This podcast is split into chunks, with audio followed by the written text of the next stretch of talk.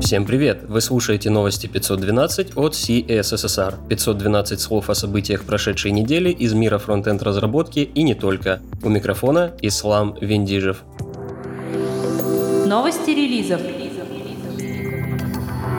12 июня стало доступно обновление инструментария Tor версии 0.037. В этом выпуске была добавлена поддержка OpenSSL 1.1.1, обновлены базы GeoIP, также были перенесены некоторые исправления из ветки 0.3.4 альфа. Помимо этого вышла версия браузера Tor 7.5.5, в которой была устранена уязвимость, обнаруженная в кодовой базе Firefox.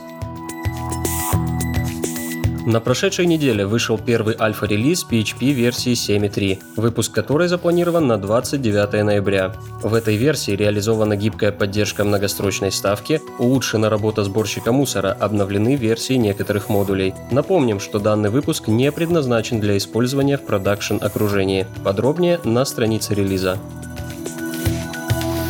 13 июня вышел первый официальный релиз Qt для языка Python, также известный как PSide 2. Продукт предназначен для разработки пользовательских интерфейсов Python приложений.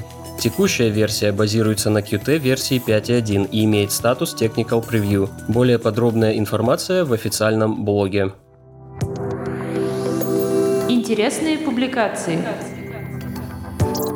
12 июня в корпоративном блоге Oath Zero была опубликована первая статья из цикла о разработке приложений с использованием Vue, Express, MongoDB, Oath Zero и AWS Lambda. Пошаговый гайд рассказывает о создании приложения для микроблогинга, подготовке к началу работы, настройке стека технологий и разработке функционала приложения. В следующей статье будет описан процесс подготовки исходного кода бэкэнда для деплоя на AWS Lambda и развертывания фронтенд приложения на AWS S3 Bucket.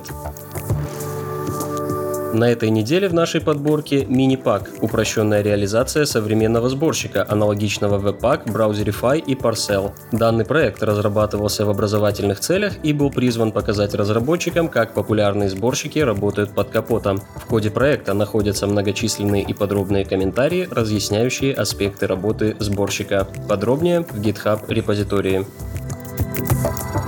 13 июня в блоге веб-стандарты на Medium был опубликован перевод статьи Кристи Сальсеску «Функции декораторы, которые можно написать с нуля» от Влада Почепцова. В статье описан ряд функций декораторов из популярных библиотек, таких как Lodash, Ramda и Underscore. Приводится реализация этих функций, а также рассматриваются случаи, в которых они чаще всего применяются.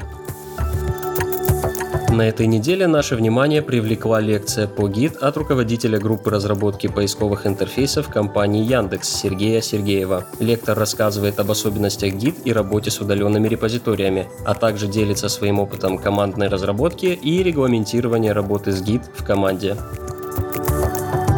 Также в нашей подборке YouTube-канал Coding Math, представляющий собой серию обучающих видео по математике, которая применяется в различных областях разработки. Серия регулярно обновляется и пополняется новыми уроками. К другим новостям.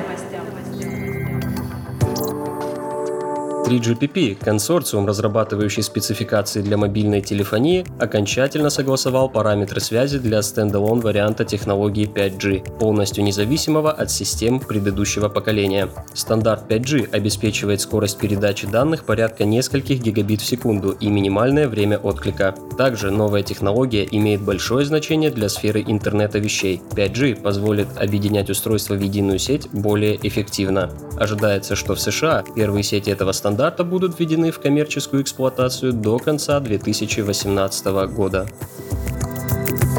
Все ссылки на инфоповоды и сопутствующие публикации ищите в описании выпуска. С вами был Ислам Виндижев. До встречи через неделю.